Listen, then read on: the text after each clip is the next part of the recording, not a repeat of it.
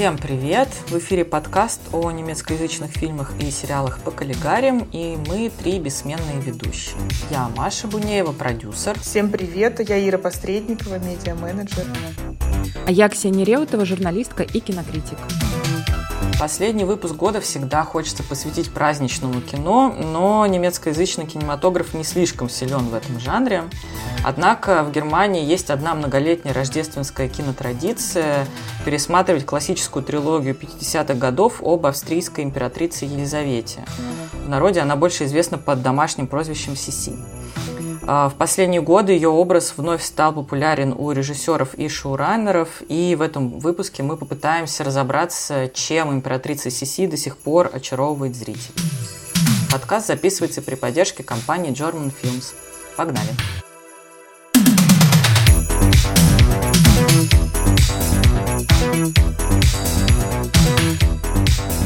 Когда я готовилась к этому выпуску, я пыталась вспомнить свое первое впечатление о принцессе Сиси.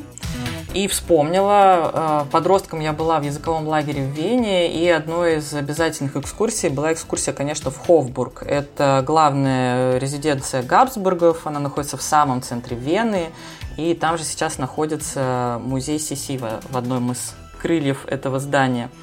А, и я не помню абсолютно ничего на самом деле, кроме двух вещей. Два образа мне врезались в память. Первый – это очень темное помещение, в котором на витрине я увидела известный, возможно, кокаиновый шприц. То есть э, Елизавета действительно употребляла наркотические вещества, и подростком я была просто шокирована. Я не могла представить, как такая красивая женщина, императрица, как она может э, иметь такие вещи, как кокаин у себя в маленькой косметичке. И затем, когда мы вышли уже с экскурсии, мы попали, естественно, в магазин сувениров, и там у меня случился еще один шок, потому что, не знаю, с каждого блокнота, с каждого э, зонтика, с каждого карандаша на меня смотрела улыбающаяся Роми Шнайдер. Это актриса, которая играла как раз-таки принцессу Сиси э, в этой известной трилогии 50-х годов.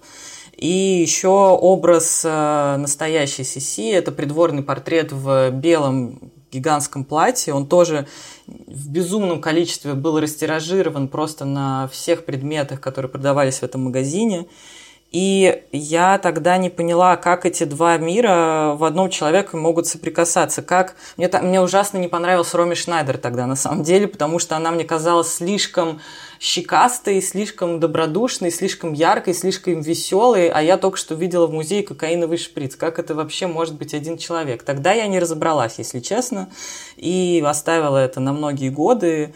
Э, эти два образа в одного человека у меня не, с, как-то не слепились, и, наверное, только благодаря кино сейчас можно как-то разбираться, как миф о том и о той и другой стороне этой женщины, как э, сейчас эксплуатируются эти две крайности, и можем э, об этом тоже сегодня поговорить. Ну, я думаю, как раз об этом мы сегодня и будем говорить, о том, как миф о Сиси трансформировался. А миф начал создаваться практически сразу. То есть Сиси снимали кино, конечно же, и до этой трилогии Маришки с Роми Шнайдер. все таки судьба Сиси была слишком кинематографична, чтобы этим не воспользоваться.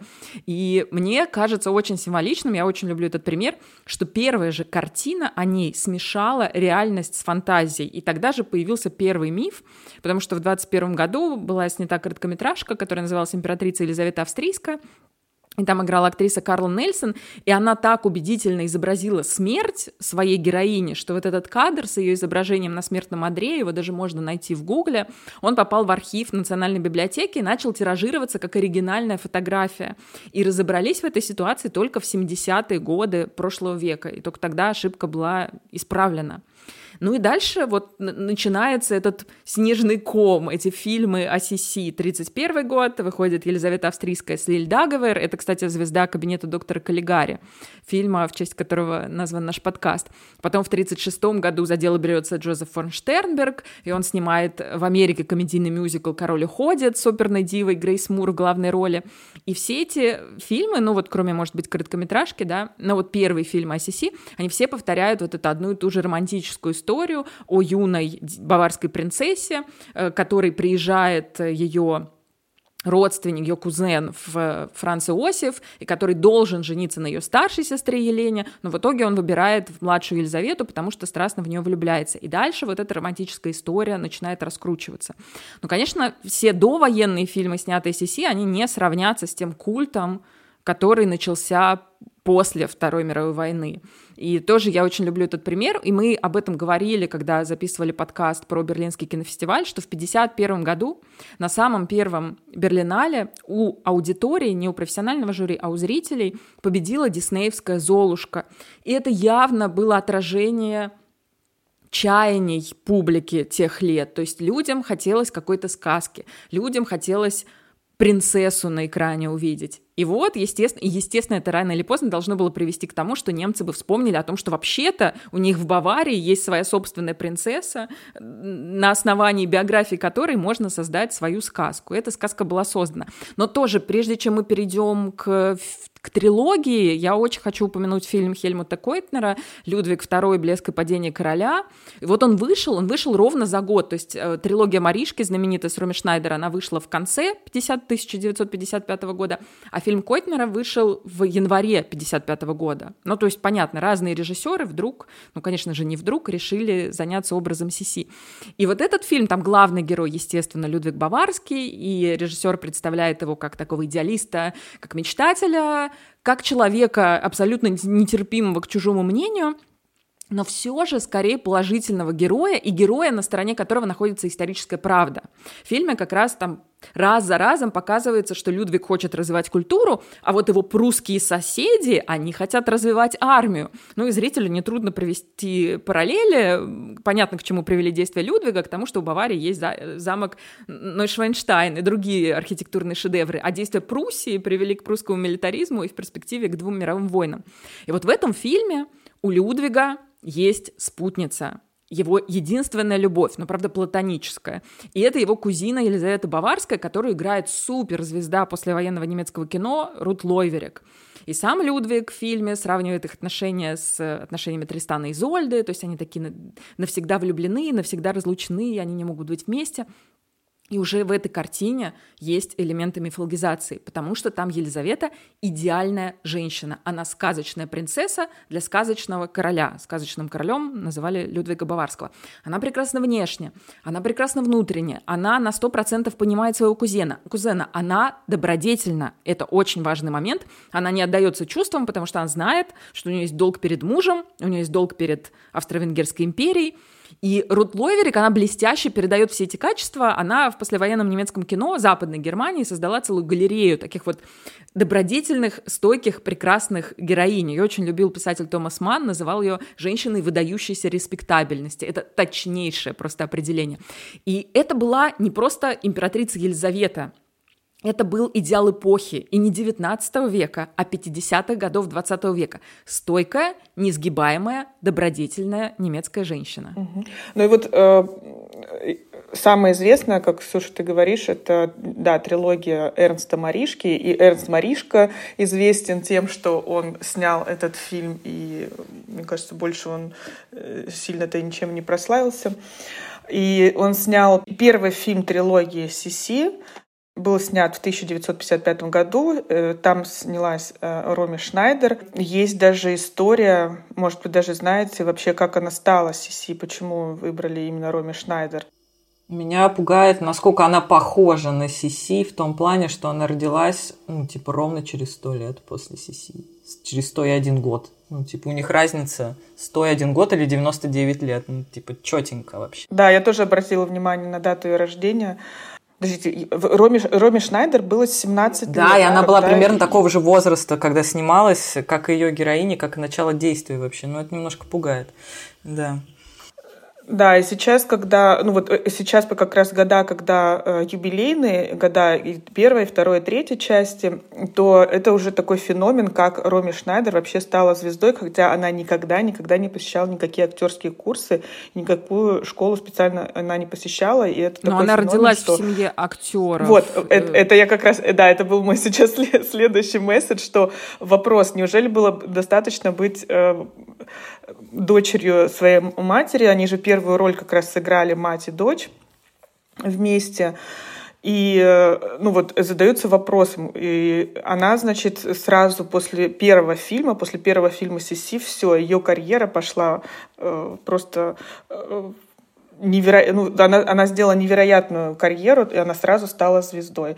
Это э, первая была в 55-м, потом э, был снят после успехов, феноменального успеха первого фильма, сразу были сняты два фильма продолжения «Сиси. Молодая императрица» и «Сиси. Трудные годы императрицы». А, кстати, она же потом еще играла, у нее был еще образ Елизаветы Баварской, она играла в фильме «Людвиг» у Висконти. Да, он у Висконти. Но Висконти ее пригласил, естественно, зная прекрасно, что она играла Елизавету Баварскую в этой трилогии. И, конечно, она была его первым выбором. Ну, просто у всех запечатлелась Роми Шнайдер в роли Елизаветы Баварской. Не только у немцев и австрийцев, но и у представителей других европейских стран. Сиси «Молодая императрица», он еще известен тем, что Австрия представила этот фильм, и он был э, показан в Канах. Серьезно? Да, он участвовал в конкурсе, причем есть такая история, что должен был быть другой фильм, потому что этот фильм э, уже был показан в двух странах, а чтобы участвовать на Канском кинофестивале, э, нельзя, чтобы в той или иной стране фильм был показан. Но там Австрии очень надо было послевоенное время быть представленным представлен в Канном, и там была протекция. И в итоге фильм как-то вне, вне правил взяли на конкурс, и он был представлен в конкурсе, и там есть целая история, как их встречали вообще невероятно, и я знаю, что единственный, кто остался вроде как недоволен, это мама э, Роми Шнайдер, которая жаловалась режиссеру, что «А где фотографии э, сканов со мной?» Бедняга. Дочка затмила. Да, да, я думаю, что... Ну, тогда как раз э, Роми Шнайдер, я так понимаю, спасала э, карьеру своей матери, она уже тогда была не сильно востребована. Мне кажется, трилогия Сиси вообще не могла бы состояться без Роми Шнайдер. То есть Западная Германия, она должна была появиться так или иначе, потому что Западная Германия, безусловно, искала себе новую большую звезду. Актрису, в которую могла бы влюбиться вся страна, как это уже случалось в предыдущие годы, и звезду с мировым потенциалом. Та же Рут Лойверик, при всем ее таланте, она таковой не была. И эта новая актриса, это тоже очень важный момент, она не должна была быть связана с войной и она должна была быть идеальной. То есть Марлен Дитрих, мы знаем, вот была большая немецкая звезда, но она уехала в Америку и стала частью Голливуда. Была после войны потрясающая Хильдегард Кнеф, которая ну, не была настолько связана с войной, насколько Мадлен Дитрих, но она в начале 50-х появилась в фильме «Грешница обнаженной», и это вызвало общественный скандал. Я уже говорила, добродетельность немецкой женщины была тогда очень важна, и публика просто не смогла этого простить, и в итоге Хильдегард Кнеф тоже оказалась в Америке. А Роми Шнайдер, она подходила просто по всем статьям. Она дочь известных актеров, она красавица, она талантливая актриса, и она совсем юная, то есть ей, она по возрасту почти такая же же, как и Сиси, и она играет эту Сиси, в которую ты просто влюбляешься моментально, когда она на лошади в первом фильме просто влетает в кадр, ты все, ты уже покорен. Да, и она действительно обладает всеми признаками принцессы, потому что она обожает всех животных, и все животные обожают ее. Она кормит оленя, кормит своих птичек, обожает своих собачек. Это просто реально та самая Золушка, или кто не Золото, знает, Белоснежка, Белоснежка Дисней. скорее. Да, да, да. Которая, да, вокруг себя собирает всех, и она действительно получается такая принцесса, я не знаю, природы, природная принцесса, потому что эти баварские виды, и она часть этой природы, и она вся такая естественная, и кажется, что вот а, все будет хорошо у этого человека, но на самом деле все не совсем так. Ну, фи- фильм реально выглядит каким-то мультяшным, все такое розовенькое, все такое голубенькое, когда у них, а детки какие, там же детки, они просто э, как будто из мультика вышли. Ну, то да, есть да, там очень румяные, так... очень круглые дети, да. Да, эти фильмы действительно классно смотреть, мне кажется, под Новый год. Они очень позитивные, очень яркие. И э, сама Сиси, она же родилась в Сочельник 24 декабря, и это, конечно, тоже важно и для истории, и для этих фильмов, что она такое рождественское чудо, в своей семье и в своей стране, и в Австро-Венгрии, которую она якобы, да, олицетворяла. И мне еще очень понравился этот перевертыш, который именно в этой трилогии очень ясно виден. Он тоже такой сказочный, как а, обычно принц встречает девушку, как, например, Золушку, да, и она, а, он думает, что она принцесса, а она на самом деле обычная девочка. А здесь такой перевертыш получился. Он думал, что он влюбился в обычную девушку, а на самом деле влюбился в настоящую принцессу. То есть в этом фильме все так хорошо, я имею в виду первый фильм 55 -го года, что все вот так вот им в руку, прям влюбленным, все под руку идет, и даже она оказывается не обычной девушкой, а принцессой, на которой он реально может жениться. Вот все сошлось. Просто жизнь прям вот начинает сейчас а, просто, сейчас жизнь будет просто малиной, потому что даже твоя любовь оказалась девушкой твоего ранга. Ну просто все офигенно. Очень смешно. Да, мы, мы много говорим про Сиси, но надо сказать также про Франца Иосифа, потому что он второй главный герой всех этих историй. И он, конечно, в трилогии Маришки, он абсолютно прекрасный принц, принц Чарминг, он такой же сказочный, он добрый, он вот так вот тоже ее принимает, и так о ней заботится, и маму тоже он любит, и, и страну свою любит, и такой вот он весь из себя тоже прекрасный, прекрасный. Вы заметили, они, кстати, за вот эти все фильмы, они даже ни разу не смогли в кадре как-то поругаться. То есть у них любой, даже какая-то, какой-то намек на конфликт, он всегда сглаживается. И надо сказать, что первый фильм, ну про последующий, наверное, то же самое можно сказать, они соединяют в себе все эти жанры, которые хотела видеть на экране послевоенная немецкоязычная публика, ну и на самом деле, наверное, любая публика, немецкая в особенности. Там есть черты Хаймат-фильма, жанра, который был необычайно популярен после войны. Это такое идиллическое кино о малой родине, которой не коснулась война. Вот там все как прежде. И тут мы видим, что часть действия всегда происходит на фоне прекрасных альпийских пейзажей, э, Потом, там есть элементы венской опереты, в которой Маришка был большим мастером, отсюда эти яркие костюмы, отсюда эти пышные декорации. И там есть черты чистой комедии, там есть карикатурная стража, вот которая прямо вот охрана, встает охрана, вот как из, из этого мультика про бременских музыкантов. Там есть отец Франца Иосифа, который отказался от трона, и вот он плохо слышит, и любой разговор с ним превращается в игру «Испорченный телефон». Там есть этот комический полковник, который влюблен в Сиси, который постоянно вокруг нее ошивается, потом он в других фильмах влюбляется там в каждой стране в новых женщин, потом он постоянно еще наступает на платье императрицы. Ну, то есть уровень гэгов, ну, он довольно-таки примитивный, он практически как для детского кино, мне вообще кажется. Этот фильм можно смотреть всей семьей. Вот еще, наверное, почему он полюбился и почему он стал еще действительно рождественским любимым кино, потому что его реально можно вот сесть перед телевизором и, и смотреть всей семьей. И там нет никакого намека на сексуальность. Хотя вот сейчас, когда я уже совершенно взрослым человеком пересматривал, ты думаешь, боже, это они вот этого подросточка худенького, это они ее выдают замуж, и она сразу же рожает ребенка. Боже, ей 16 там сначала, потом 17 лет. Это же натуральный ребенок. Ну, естественно, этот вопрос там не всплывает, потому что она тут э, в, в, в этих фильмах она не ребенок, в этих фильмах она сказочная да, принцесса. Там, э, ну, наверное, если вы ничего не смотрели никогда про Елизавету с э, трилогии Маришки, надо начинать, потому что сейчас, посмотрев весь пласт фильмов и сериалов, которые были сняты за последние три года про нее, я к Маришке с трудом, с трудом вернулась. Мне кажется, это так нелепо уже все эти события смотреть, особенно когда действительно начинаются гэги по поводу его охраны, а почему охрана так блюдет его а, любые перемещения, потому что у него было совершено покушение, и это вообще не смешно на самом деле, но здесь это подано так нелепо. Я думаю, господи, вы серьезно над этим смеетесь?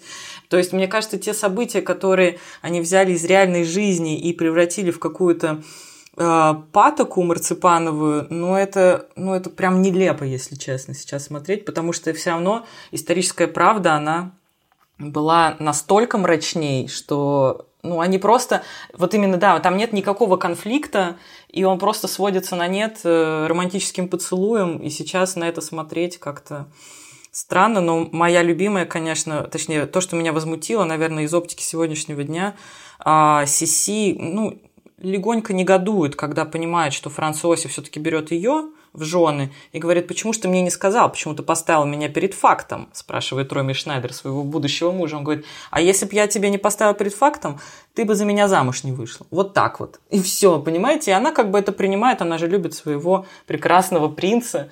И это так смешно сейчас смотреть. Но если вы смотрите, опять же, в первый раз, я думаю, что можно очароваться, и можно смотреть только на Роми Шнайдер, она восхитительная. Да, тут смотря, смотря какая задача. Если задача посмотреть именно кино про Сиси, то понятно, что реальная биография расходится с кинематографической. Если задача собраться всей семьей там, с зажженной елочкой у телевизора, то вполне, там же нет ничего трагического. Меня всегда поражало, как заканчивается эта трилогия. То есть последняя часть называется «Трудные годы императрицы», и там э, они приезжают в Венецию, и все венецианцы растроганы, когда к этой императорской чете выбегает их старшая дочь. И ты понимаешь, что эта старшая дочь скоро погибнет, потому что Сиси возьмет ее в поездку в Венгрию, и она там погибнет. И это очень страшно. Это была первая страшная трагедия в ее жизни, и одна и первая из череды трагедий, которые потом преследовали ее всю жизнь. А в фильме даже намека на это нет. Просто там все в воздух чепчики бросают, и все радуются. Да, да. Ну, я так поняла, что он просто собирался еще дальше снимать. А, мне кажется, он трилогией не собирался ограничиваться, хотя я очень сомневаюсь, что это была хорошая идея, потому что, да, потом-то как бы жесть и началась. Я с трудом могу себе представить продолжение, потому что он вот все, что красивое и с ними волшебное случилось, он все показал. Я даже не могу себе представить, что он потом бы все эти печальные события как-то изображал бы и показывал. Но это реально сказка. Ты сейчас смотришь и смотришь это как на волшебную сказку перед Рождеством. И и не Я... факт, что публика бы приняла такую трансформацию этого образа, потому что дальше для нескольких поколений немецкоязычных зрителей Сиси стала такой скрепой национальной, любимым рождественским развлечением. Там э, ее смотрели на Рождество точно так же, как в Советском Союзе или в России смотрели «Иронию судьбы». Э, Роми Шнайдер полностью слилась со своей героиней, а еще э, произошло замещение на уровне языка, потому что настоящая Елизавета, ее детское прозвище, писалось с одним «с» — Си-Си есть эти документы, это все задокументировано. Но после того, как вышла трилогия, все стали употреблять вариант, который был предложен Маришкой, CC с двумя S. И сейчас, если посмотреть, вот как пишут, ну, сейчас, правда, по-моему, стало как раз, сейчас больше разделяют, то есть когда про реальную личность с одной S, когда про кинематографическую с двумя, что, в принципе, удобно. Но у многих людей, по-моему, нет вот этого. Многие люди, я уверена, убеждены, что CC пишется с двумя S. Я была абсолютно уверена, что с двумя S. А вот. Видишь, еще один миф. Если вы посмотрели сказку и готовы идти дальше к реальным событиям, можно перейти к более современным экранизациям ее. К реальным в кавычках. Реальным в кавычках, абсолютно. Потому что когда я смотрела все это вместе, я поняла, что это сейчас кажется, что а, точнее, сейчас э, Сиси это часть э, австрийского туристического, я не знаю, туристической репрезентации миру. Вот. Но и при жизни она же тоже была а, абсолютно использована как... Ну, она всегда была как бы жертвой маркетинга, просто а, разные задачи опять же ставились. То есть она должна была быть идеальной правительницей своей империи, и это всегда было для нее проблемой. Вот, поэтому она всегда была продуктом, только сейчас на ней просто удобнее спекулировать. Что и делают прекрасно разные э, стриминговые платформы, которые выпускают. Ну да, в, пос- в последние в последние годы все как с цепи сорвались, то есть было заявлено за всего за несколько лет было заявлено четыре, причем больших, дорогих проекта про Елизавету Баварскую. Два сериала, один канала RTL и один Netflix и два фильма. Один называется «Сиси и я», он выйдет только в следующем году, это фильм Фрауке Финстервальдер, и один фильм «Корсаж», это фильм, который выходил уже в российский прокат. Но начнем мы, я думаю, обсуждение наших сериалов, потому что про «Корсаж» все-таки много писали, а вот сериалы — это что-то это что-то нереальное. Я очень веселилась, когда их смотрела, я давно не, не получала такого guilty pleasure, это такое стыдное, на самом деле, удовольствие, потому что они дурацкие абсолютно, что один, что другой. Не соответствующий никакой действительности, но при этом понятно, что авторы ставили перед собой задачу как-то полемизировать с создателями оригинальной трилогии, вообще с вот этим вот ци- циклом фильмов про Сиси, не только с трилогией, со всеми, которыми были, и что-то вот такое новое показать. То есть, наверное, начнем из сериала РТЛ, потому что он и, и хронологически вышел раньше. С чего он начинается? С того, что Сиси лежит в своей кровати и мастурбирует. Шок. О боже! Она же идеальная женщина, как она может? И вообще там секс — это важный двигатель сюжета. Я вообще этот сериал описала как такую смесь «Игры престолов», ну, в меньшей, наверное, степени, Бриджертонов и «50 оттенков серого». Вот это просто постоянно туда просится. Еще они взяли на роль Франца Иосифа очень красивого немецкого актера Яника Шумана, а Сиси играет Доминик Дейвенпорт. И Яник Шуман, конечно, он такой прямо вот, он принц Чарминг, с одной стороны, но это только на первый взгляд. А как только он начинает что-то делать в кадре, ты понимаешь, что он патриархальная мразь. Ужас как ты. Мне показалось, что это смазливая версия Франца Роговски, если честно, усишки эти. Вообще. Да ну не похож он на Франца Роговски. Франц Роговски конвенционально не, не очень красив. А Яник Шуман, он вот прямо такой смазливый, такой блондин с голубыми глазами. Вот э, понятно, почему она на него западает, и понятно, почему у нее потом реальность начинает расходиться, э, мечты, точнее, начинают расходиться с реальностью. Да, мне показалось, что это какой-то фанфик, э, да, на тему жизни Елизаветы или такой эротический роман в мягкой обложке, который был экранизирован, потому что очень много каких-то штампов на тему принц, принцесса, принцесса, лес, срывание одежды, э, не знаю, какие-то э, грязные люди, которые пытаются ей овладеть, а он ее спасает, этот принц. Короче, все это как-то было там эксплуатировано. Реально очень смешно, но стоит сказать, что режиссер сериала Свен Базе или Боза, я не знаю, как правильно поставить ударение, автор сериала «Кудам», который мы обсуждали ровно в тех же выражениях, э, просто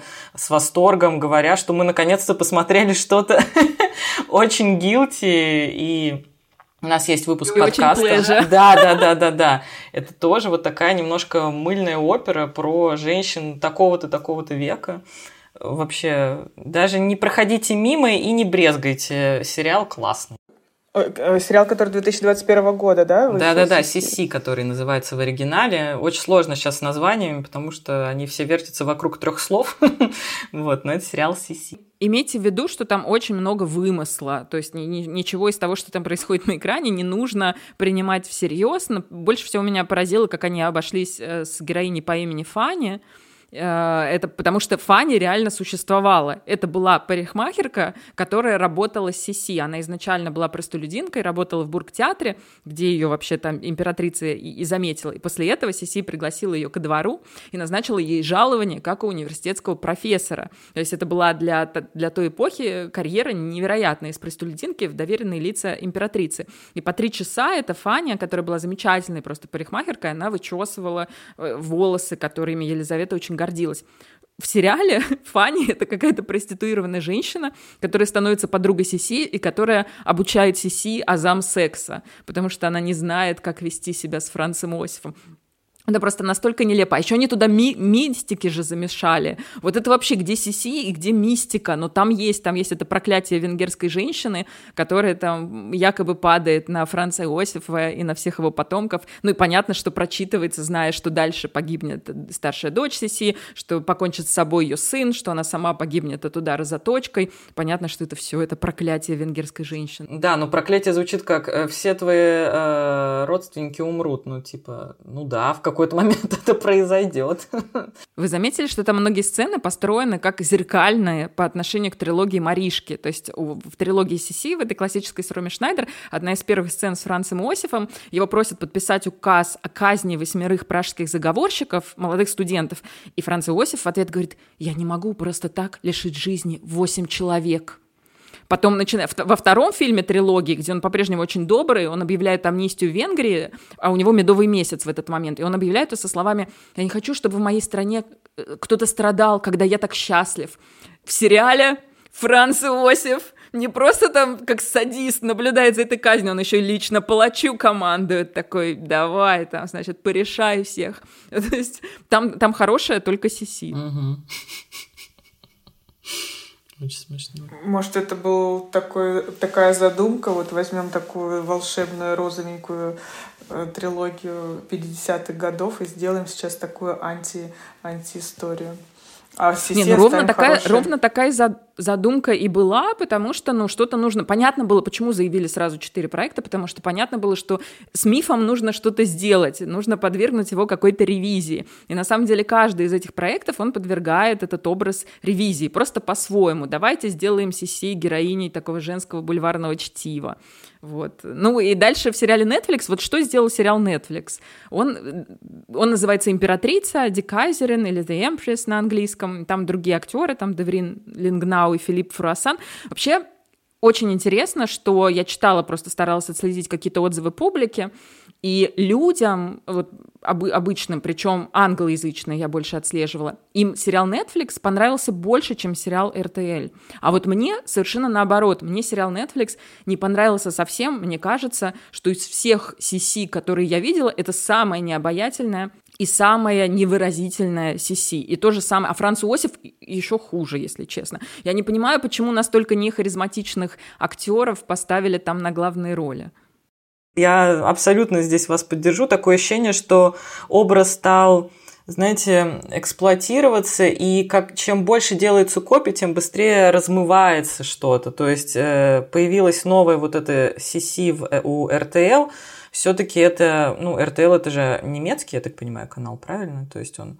А Netflix это уже более а, широкая аудитория, увидела больше людей ее, эту Сиси, эту императрицу, и образ должен был быть еще проще как будто, то есть он стал еще более шаблонным, но здесь, мне кажется, они уже реально лишили индивидуальности и сериал, и историю, потому что вот в сериале «Императрица», он, кстати, этого года, там же вообще да, отсутствует да. линия с Венгрией, просто ноль.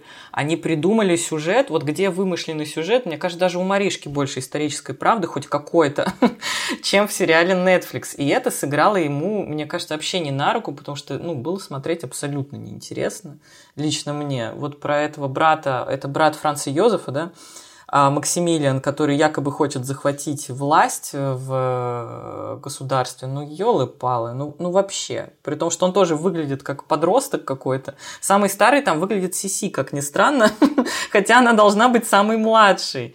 Это вообще абсурд. Но мне кажется, выбрали такую девушку специально, потому что они спекулируют здесь на теме ее темного а, как бы темной ее стороны, потому что вот напомню тот кокаиновый шприц, который был мной замечен в Хофбурге, здесь э, говорят о том, что она с самого, с самого начала была иная, была другая, была неподходящая, была темная, была практически сумасшедшая, и она весь сериал пытается это опровергнуть, и мне кажется, поэтому взяли такую актрису немножко с такой, с таким не детским взглядом, а очень каким-то тяжелым, но обаяние ей это не придало, мне кажется, вообще. А я думаю, Netflix хотел свою корону и, ну, они вообще после вот того, как так хорошо зашел у публики сериала «Британской королевской семьи», они, естественно, стали искать, а какие еще у нас были такие королевские семьи. Ну, понятно, что это должно было рано или поздно привести шоураннеров Netflix к Сиси. Э, И дальше для меня первая, вот главная идея первого сезона этого сериала, она именно в том, что Сиси э, очень похожа на принцессу Диану. Это тоже женщина, которую считали самой красивой женщиной Европы, за которой тоже все охотились, только тогда не было еще такого количества папарацци Netflix, но тоже примерно так же. Еще она умела завоевывать э, людские сердца, потому что сериал завершается именно тем, что вот она открывает в себе эту способность, не будем там совсем спойлерить, но она открывает в себе вот эту способность совершенно покорять людей, буквально одним своим появлением. Но, кстати, про Максимилиана это единственное, что мне показалось интересным, потому что еще когда этот сериал был заявлен, его шоураннерка Катарина Айсон, она говорила, что мы выведем исторических персонажей, которые раньше находились в тени.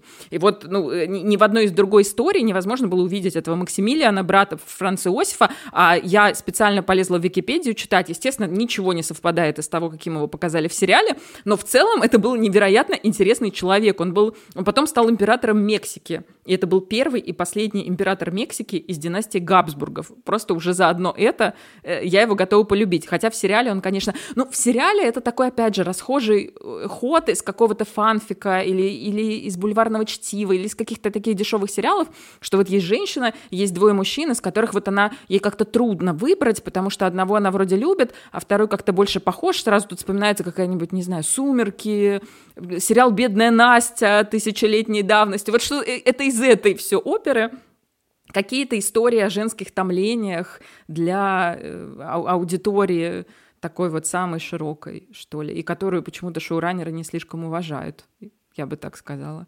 Да, и я, чтобы хоть как-то объяснить себе существование, выход подряд двух очень похожих сериалов, вывела две линии. Не знаю, может быть, вам тоже это поможет, хотя мне кажется, это очень комплементарно для обоих сериалов, потому что мне кажется, шоураннеры на это не рассчитывали. Что сериал CC, который вышел в прошлом году, в 2021, он ведет линию Э, вот это вот, на чем спекулирует автор, в общем. Не что хотел сказать автор, а в нашем случае на чем спекулировал автор? На том, что она начинала как природ, ну, принцесса природы, помните, в первом сериале даже а, ца, королевскую корону Франц Иосиф на нее выдружает у Баварского озера. Она королева природы, она совершенно не венский персонаж, она баварская принцесса. Вот, и она из такой девушки, которая скачет на лошади, она в конце первого сезона, кстати, будет второй, мы его ждем, а она становится настоящей императрицей, более статной, более властной, она понимает свою роль как женщины при дворе, и она понимает, что у нее есть власть. Она становится такой вот настоящей императрицей. А сериал Netflix, который уже называется «Императрица», и вроде как начинается с того, что наша героиня реально хочет быть императрицей, она не хочет быть никакой Сиси, она не хочет быть никакой дурочкой из Баварии, она хочет быть женщиной при дворе, она хочет вписаться в рамки. И в конце, как ты правильно говоришь, она становится леди Ди, она становится девушка из народа, она становится тем мифом, в который влюблена толпа, Хотя к этому, по-моему, ничего в сериале не ведет, но вот чисто, чтобы показать хоть какую-то трансформацию образа, я для себя придумала это объяснение, как опять получается, ну, создатели, они, получается, опять играют на двух этих крайностях. Сиси, ну как, это получается, как это сказать, оксюморон? Нет, сочетание несочетаемого. Императрица Сиси. То есть два эти сериала, они, ну, встраиваются вот в это. То, что ну, императрица – это статус, а Сиси – это ее домашнее имя. Она становится императрицей Сиси. И два эти сериала, они схлопаются для меня в один вот так вот. Вот потому что если ты императрица, ты не можешь быть Сиси. Если ты Сиси, ты не можешь быть императрицей. Это образ, который противоречит сам себе, получается. Мне кажется, это супер комплементарно, еще раз повторюсь, потому что, мне кажется, эти сериалы недостойны никаких таких вот больших теорий по смыслу того, что они рассказывают. Они слишком поверхностны для этого. Но смотреть прикольно. Ну да, вот то, что ты говоришь, что все утверждают, что она любимица народа, любимица народа, ни в том, ни в другом сериале этого не было показано, только на словах. А вот когда на словах там все трилогии, Да, когда в трилогии, то это как-то чувствовалось, это было видно. И ну, а мне кажется, знаешь, не совсем. Мне кажется, а, в трилогии... Ты имеешь в трилогии Маришки, да? Ну да, да она да, одна, да. извините. Мне кажется, забавно, что она стала в трилогии Маришкой, Маришки люб, любимицей зрителя, народа как бы зрителя. Потому что, если вы заметили, в этой трилогии народа вообще нет. Ты что, там каждая, каждая часть а, заканчивается а, матом, да, это важнейшая это просто, Да, но они смотрят как бараны, блин, на нее. Просто, ну, как бы ничего не происходит, есть, никакой есть, нет коннекта да. до этого. Они просто поставили массовку в последнюю сцену. В конце каждого фильма реально просто массовку нагнали, а до этого все в интерьерах. И мне кажется, она за счет этой трилогии, она реально стала любимицей именно народа зрителя, просто нации, но не народа внутри кадра. Какой-то странный феномен. Мы знаем, что и в сериал на РТЛ, и сериал на Netflix сейчас будут вторые сезоны. То есть как раз сейчас уже заявили о том, что это вот тот сериал. А Netflix будет, да, второй сезон? Ну ладно. Да, да, да. Я, как бы мне не понравился Netflix, я реально буду смотреть. и то, и то, если честно. Будешь или не будешь? Буду, буду, реально. А. Вот и потому что, знаешь, почему? Я сейчас ну даже скажу, почему ты будешь смотреть. Потому что, потому что я по, по этому причине буду смотреть. Мне интересно, что они еще там навертят. Да, реально, реально. Поверх, поверх реальной биографии Елизаветы Баварской. Вот у меня получилось, что я сразу смотрела э, все эти сериалы друг за другом. Первый у меня случился Netflix, и я забыла уже, как вы уже поняли, кто как выглядит. А следующий 2021 года РТЛ, и сейчас вот у меня на последнем был э, трилогия Маришки. И это интересно наблюдать и смотреть пересечения, где совпадение, где что совпало. И мы уже даже проговаривали, что, по-моему, везде только видим и везде понятно, что она любит лошадей, что ее увлечение это скачки, ну даже не скачки, а просто езда. Верховая езда, да. Верховая езда. И вот эта вот история с ребенком, ее любовь к ребенку, она тоже прослеживается везде. Она же успела везде родить э, ребенка первого. Везде да? успела родить. Ну, я имею в виду в первых сезонах. В фильмах и сериалах, да-да-да. Да, кстати, который на РТЛ достаточно быстро по времени развивался, за шесть серий э, охватили большой период. Она, там у нее первый ребенок и второй. Так что там они хорошо так это постарались. Ну, ладно, стоит сказать, что это сериалы, действительно актуализирующие историю для молодежи. Мы уже не раз говорили о том, что старые истории, там, будь то дети станции ЗОО, парфюмеры или я не знаю, что еще. Дивелли, все... волна. Да, да, да, да, они все актуализируются. Это тоже 14 плюс аудитория. Для них они не знают, скорее всего, трилогию Маришки. Для них это абсолютно новая история. Она для них подана абсолютно на том же языке, который их заинтересует. Поэтому целом никакого у меня нету к этому отвращения. И теперь от сериалов самое время перейти к полнометражному кино, потому что в этом году в российский прокат вышел фильм «Корсаж», и я скажу честно, что для меня это один из лучших фильмов года, а может быть, это даже самый любимый фильм мой этого года, да, который я посмотрела. К сожалению, он как-то, кстати, в какие-то большие рейтинги э, топ фильмов не попал, но мне почему-то кажется, что это просто люди его не дошли до него почему-то, непонятно почему. А так, если брать его какую-то фестивальную наградную судьбу, то у него все отлично. То есть фильм был показан в программе «Особый взгляд» Канского фестиваля, во второй по важности программы, программе после конкурса исполнительница роли Елизавета Вики Крипс получила там актерский приз. Сейчас вот в декабре она получила приз Европейской киноакадемии как лучшая актриса за лучшую главную роль. И фильм сейчас в шорт-листе Оскара. Мы не знаем, попадет ли он в номинацию на лучший международный фильм. Было бы круто. Но даже если не попадет, он уже попал в шорт-лист. То есть, в принципе, это один из лучших фильмов года. Сняла его австрийская постановщица Мари Кройцер, и она об этом фильме мне рассказывала в интервью, еще когда фильм был на стадии замысла, и я пыталась у нее расспросить, я пыталась понять, как может выглядеть эта картина, и она мне уже тогда сказала, что, ну, вы понимаете, что это не будет похоже на предыдущие фильмы про Сиси, потому что я родом из Австрии, и все, что я видела на протяжении всей своей жизни, это вот эти фигурки Моцарта и Сиси в каждом магазине, потому что это действительно, вот помимо Сиси есть еще и Моцарт либо одно, либо другое, либо, либо оба вместе. И действительно, ее картина совершенно не похожа. Вот где настоящая ревизия этого мифа, потому что разрушается вся вот эта пирамидка, все основание этой пирамидки, на которой строился образ Сиси. То есть обычно всем сценаристам хочется рассказать вот, этот, вот эту романтическую историю о том, как Франц Иосиф приехал к своей кузине, должен был жениться на старшей, выбрал младшую. Фильм это пропускает. Фильм начинается сразу в сочельник, когда Елизавете исполняется 40 лет. Елизавета считалась самой красивой женщиной Европы, но вот мы ее возьмем в 40-летнем возрасте, где она чувствует, что эта красота от нее ускользает, единственный, собственно, доступный, единственная власть по-настоящему доступная женщине той эпохи, она от нее ускользает. И первая реплика этого фильма она очень символическая, потому что служанка, глядя на Елизавету, она говорит, она меня так пугает.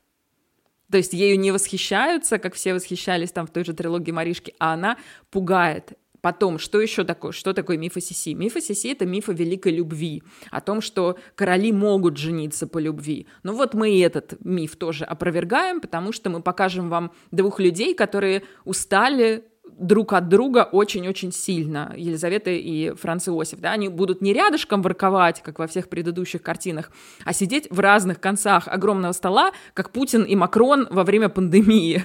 Мне почему-то этот стол, именно эти фотографии политически наполнил. То есть все, все, э, все, на чем раньше строился этот образ, все Кройцер просто берет и молотком сокрушает. Конечно, эта картина прежде всего работает со всеми пластами этого образа, и поэтому это настолько тонкая и умная работа. Да, действительно, там нельзя даже описать э, как-то сюжет этого фильма. Он построен именно на деталях, но если вы уже посмотрели все про Сиси до этого и пришли к Корсажу, мне кажется, будет очень интересно смотреть, потому что разбирать все эти детальки, это прямо ну, я вот вчера пересматривала в третий раз. Вообще, это был, мне кажется, один из немногих фильмов, который, когда я посмотрел в первый раз, я сразу села пересматривать во второй раз. Со мной вообще такого не бывает. А этот фильм меня просто потряс. Насчет актрисы, вот то, что мы хотели обсудить. Мне кажется, Вики Крипс, если честно, единственная подходящая, единственная настоящая Сиси из всех, которые были нами сегодня обсуждены, потому что мне кажется, говорить, ну, Сиси это всегда еще разговор о телесности, потому что действительно это единственное, чем она занималась, она пестовала свою телесность, свою красоту. Мне кажется, она просто держалась за свою внешность, потому что больше ничем она не могла в жизни заниматься. И как... Она ничего в своей жизни больше не могла контролировать. Это правда. Вот что важно. Да, да. Тело — это то, что она могла контролировать. Вес, э, там, талию, да, э, волосы волос. Эти. Больше ничего. Абсолютно, больше да. Ничего. И поэтому Вики Кривс для меня истинная Сиси, потому что она невероятно высокая, она сама невероятно худая, невероятно спортивная.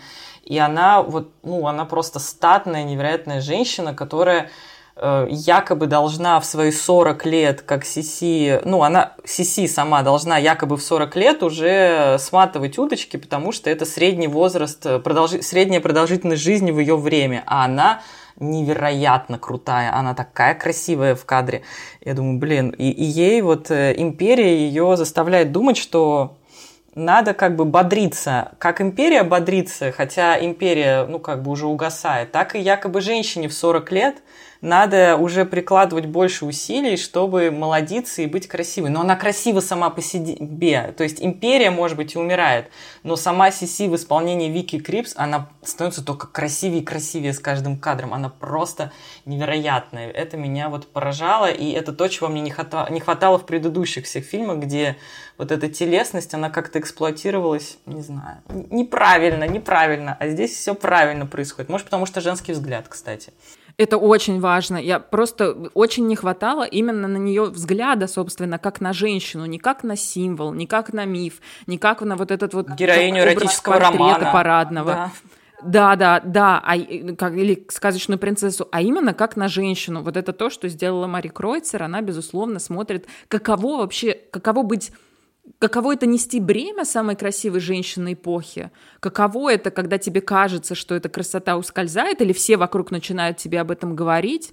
Каково это, когда ты прикована к одному мужчине и никак не можешь с ним никак развязаться, а все остальные, ну, они могут быть для тебя только краткосрочными любовниками. Вообще вот эти все разные состояния женщины, они в этом фильме рассматриваются. И это, безусловно, тоже не историческая драма, то есть здесь нет, здесь очень точно э, переданы все детали, все детали ее быта, то есть да, она любила скакать верхом, да, она там любила плавать в ледяной воде, да, она занималась фехтованием, вот это все, все, что там перечислено, это очень точно, но при этом фильм наполнен анахронизмами, то есть там постоянно то какой-то трактор стоит в кадре, то какая-то пластиковое ведро со шваброй, и это сделано совершенно намеренно, Мари Кройцер, ну вот она тогда еще в нашем интервью сказала, что мне совершенно неинтересно делать костюмную мелодраму, я вообще не, не, не тот режиссер, это вообще не про меня. И она действительно делает точно не костюмную мелодраму. Я вот сейчас затруднилась, можно ли придумать какой-то какой-то жанр этому фильму. Ну, драма он, да. Ну, вот она же не историческая совсем. Ну да, фантазия а анахроническая драма. Анахроническая фантазия, вот, да. Я вчера увидела, что Франц Йозеф э, в одной из э, сцен в шлепках. он не просто в водолазке, он в шлепках не вбегает. Это так смешно, господи. Ну, то есть есть ирония, да, она... Ну, это не темная драма про кокаиновый шприц, простите, что я все про него, хотя Хотя он там есть. Да, да, да. Там, правда, они говорят уже про героин. Это, конечно, тоже анахронизм, потому что синтетического героина в тот момент еще не могло быть. Но да, мне кажется, эти анахронизмы, кстати, часто сравнивают из-за этого фильм про Сиси с фильмом про Марию Антуанетту. Uh-huh. Копполы, Софии Копполы. Но мне кажется, это вообще некорректное сравнение, если честно. Потому что Сиси настолько персонаж, который интересен а Мария Антуанетта, кстати, они были родственницами что мы узнали из другого сериала, да, по-моему, из нетфликсовского сериала мы узнали, что они родственницы с Марией Антуанеттой. Но мне кажется, это прям настолько сильная история. Сейчас скажу, что меня поразило еще очень сильно. А, музыка, музыка, анахроническая музыка, что э, там она даже, она существует и как фон, и она существует внутри кадра. То есть, э, например, Елизавета приезжает к своему брату, кстати, ну, Людвигу Баварскому, да, двоюродному это, брату. Это Людвиг Баварский, да. Да, да, да. И я а, к тому, вот что он наконец-то появляется, во-первых. Хотя, наверное, это связано с тем, что они действительно уже в взрослом возрасте когда они поняли, что они оба лишние, мне кажется, в монархии, абсолютные люди, мне кажется, тогда они сблизились. И когда они танцуют под эту песню, которую на самом деле написал, по-моему, Крис Кристоферсон, это так круто. И ты даже можешь в первый момент не понять, что эта музыка ну, абсолютно из нашего времени, потому что она так органично вписывается, и сама Сиси, она так органично не вписывается в свое время, и она сама самый главный анахронизм этого фильма, что ну, это все переплетается намного более гармонично, чем вот эти вот кеды в мелькнувшие в фильме про Марию Антуанетту. Короче, не сравнивайте. Это очень разные фильмы. Ну, я думаю, что все-таки заслуга Софии Копполы в том, что она даровала в кадре историческим персонажам вот эту свободу, свободу иметь эти анахронизмы, чтобы они там были. Поэтому, наверное, такой фильм, как «Корсаж», не мог бы существовать без Марии Антуанетты, но, безусловно, Мари Кройцер просто проделала огромную работу, это совершенно самостоятельное произведение. Мне очень понравились там еще декорации, но их, конечно, невозможно э, не заметить, потому что там все разваливается вокруг героини. Там облупленные стены, стены, там какие-то осыпающиеся потолки. Если там мраморный пол, то это мраморный пол, который весь в трещинах. И ты понимаешь, что это по швам расходится Австро-Венгерская империя. И что героиня Вики Крипс, безусловно, ее конец предчувствует. Вам не кажется, что когда она идет э, а, из своих покоев в покое Франца Иосифа, она идет просто по бункеру? Это фильм «Бункер», потому что там серые стены, очень низкие потолки. И если вы смотрите, кстати, сразу после трилогии Маришки «Корсаж», что, кстати, мне кажется, имеет смысл, вот, то этот контраст, он будет прям бросаться в глаза. И, возможно, это даже, ну, как сказать, хронологически логично, потому что когда ты только начинаешь свою жизнь в 16 лет, и ты попадаешь в гигантский дворец, в гигантской Вене, в гигантской Австро-Венгрии, для тебя все очень яркое, для тебя жизнь другая, ты влюблен реально в своего принца. А когда тебе 40, как по волшебству реально жизнь, ты можешь устать просто от жизни, мне кажется. Вот, поэтому это, ну, это может быть, как бы, они могут не противоречить друг другу, они могут просто продолжать друг друга эти две точки зрения. Вот. И стены эти... Нет, нет, мне тоже, мне нравится это сравнение. И стены кажутся тебе не вот такими вот яркими, да, какие они, а кажутся тебе серыми, такими бетонными, давящими. Что еще важно, Кройцер сделала в этом фильме, Сиси предоставлена самой себе, то есть мы на нее смотрим, да, и она все время одна, потому что во всех остальных фильмах это все время чей-то чужой взгляд, который ее оценивает. Это взгляд Франции Иосифа как ее потенциального жениха, это взгляд ее родителей как на нее как на потенциальную невесту, это взгляд вот этого народа в массовке, который оценивает, там, достойна ли она быть королевой, это взгляд Фрейлин, который ее бесконечно сопровождают, это, наконец, сам взгляд камеры того, вот, кто ее снимает, кто ее этот образ образ передают. Здесь абсолютная свобода. Здесь она впервые за все время своего экранного существования абсолютно предоставлена самой себе. И там же в «Корсаже» очень важная линия с камерой, потому что в сюжете появляется изобретатель хронофотографической камеры Луи Лепренс, и он прямо просит у нее разрешения запечатлеть ее, и э, Елизавета соглашается, и она так дурачится перед этим объективом, потому что у нее абсолютная свобода, наконец-то ей не предписывают, как себя вести, а она может сама что-то делать. И вот этот, весь этот фильм — это про то, как Елизавета сама что-то делает, получив от режиссера, от, ну, от автора абсолютную свободу. Этот фильм я смотрела летом в Сараево, и мне очень запомнился один момент. Вот вы говорили про их ужин за столом. И мне прям помнится эта сцена, она все время задавала вопрос, а какие у вас планы по поводу Сараева? И я понимаю, что я сижу в этом городе, в кинотеатре от того моста, где а, как раз-таки племянник Франца Иосифа, Франц Фердинандский, а, погибнет на, на этом мосту. Я сижу пять минут от него. Для меня это было достаточно все символично. А вообще про фильм это для меня не фильм, по который рассказывает историю Елизаветы Баварской. Это фильм, э, можно ее назвать, эту женщину как угодно. Это фильм же, он охватывает всего лишь один год. Ей 40, и мы не знаем контекста, мы не знаем, что было до, и мы знаем, ну мы-то знаем уже, посмотрев этот фильм, что он не имеет, как Ксюша говорит, что э, ничего общего с историей, никаких достоверных данных нет, и даже в конце э, мы понимаем, что... Ну, то есть хочется залезть в Википедию, проверить эту версию, что это правда было так, если ты не знаешь. И ты понимаешь... Нет, я не буду рассказывать, но это же тоже такое у тебя в голове есть это несоответствие, и ты э, думаешь, а почему такой конец?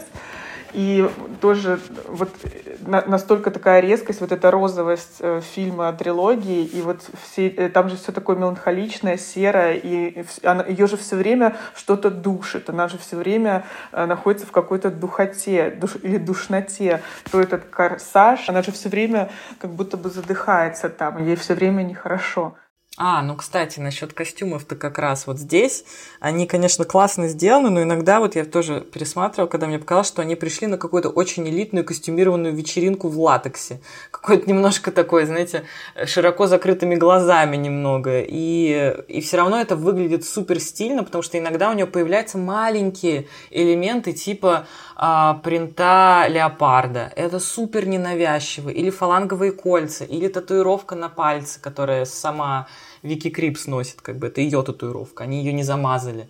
И это выглядит супер стильно, не в пример тому как раз-таки сериалу Netflix, который я уж не знаю, кого обслуживает, чей дурной вкус, но там костюмы, как мы с вами все согласились, э, выглядят вроде как актуализированными, но очень-очень не знаю, дешевыми, да. В сериале Netflix э, выбивают, просто эти костюмы тебя выбивают из повествования, чего, я так понимаю, костюмы делать, по идее, не должны, потому что ты смотришь на этот безумный какой-то шахматный принт у императрицы да, матери, да, да, в стиле Шанель. думаешь, что это, откуда вы взяли эту ткань? Причем можно, может быть яркий принт, есть фильм «Эмма» по Джейн Остин, да, который Санни Тейлор-Джой, последняя Эмма, Эмма с точкой, и там прям специально сделано, когда у ее отца, например, сливается вот этот принт одежды, в который, в который он ходит, с принтом об, обоев, ну или вот с принтом стен, и это, это ирония, потому что это очень ироничный фильм, и это тебя не выбивает из повествования, а здесь еще больше, чем костюмы, меня выбивало почему-то их украшения, потому что там очень много дешевой бижутерии,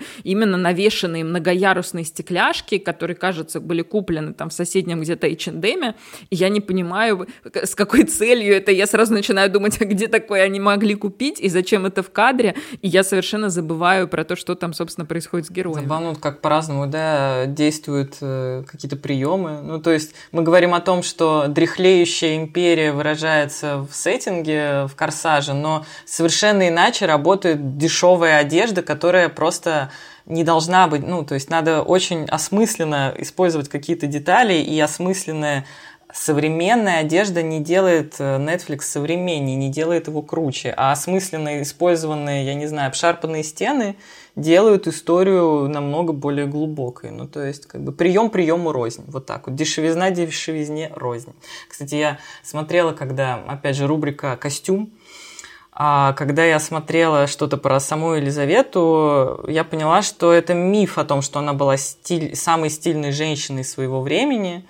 И она же, мало того, что она занималась чем-то типа фитнеса и была худой, хотя быть худой совершенно было не принято, и вот это ее желание затянуть себя потуже в корсаж, это было ну, вообще не нужно на самом деле тогда. И она, кстати, не красилась. И Вики Крипс э, не накрашена в кадре, и это видно, и это круто, и это красиво, что тоже было в то время странно. И я наткнулась на выставку, которая называлась «Сиси. Императрица в черно-белом». То есть реально, вот так, если посмотреть э, парадные портреты, она все время одевалась в начале своей жизни в очень светлые костюмы, не костюмы, конечно, платья, а после того, как с ней начали происходить трагические события, она стала одеваться только в темное.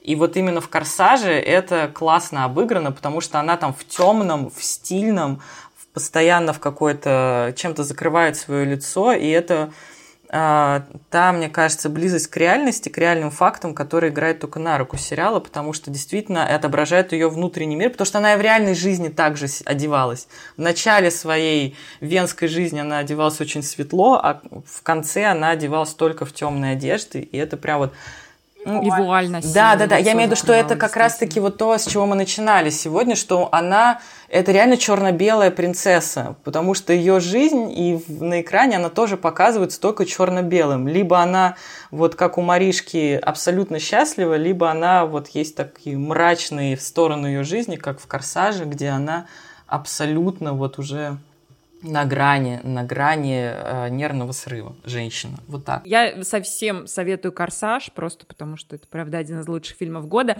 Но если вы хотите что-то более легкое, сериалы тоже подойдут. А трилогия Маришки, если вы до сих пор думаете, что такое посмотреть на Новый год в кругу семьи, то вот вам трилогия Маришки.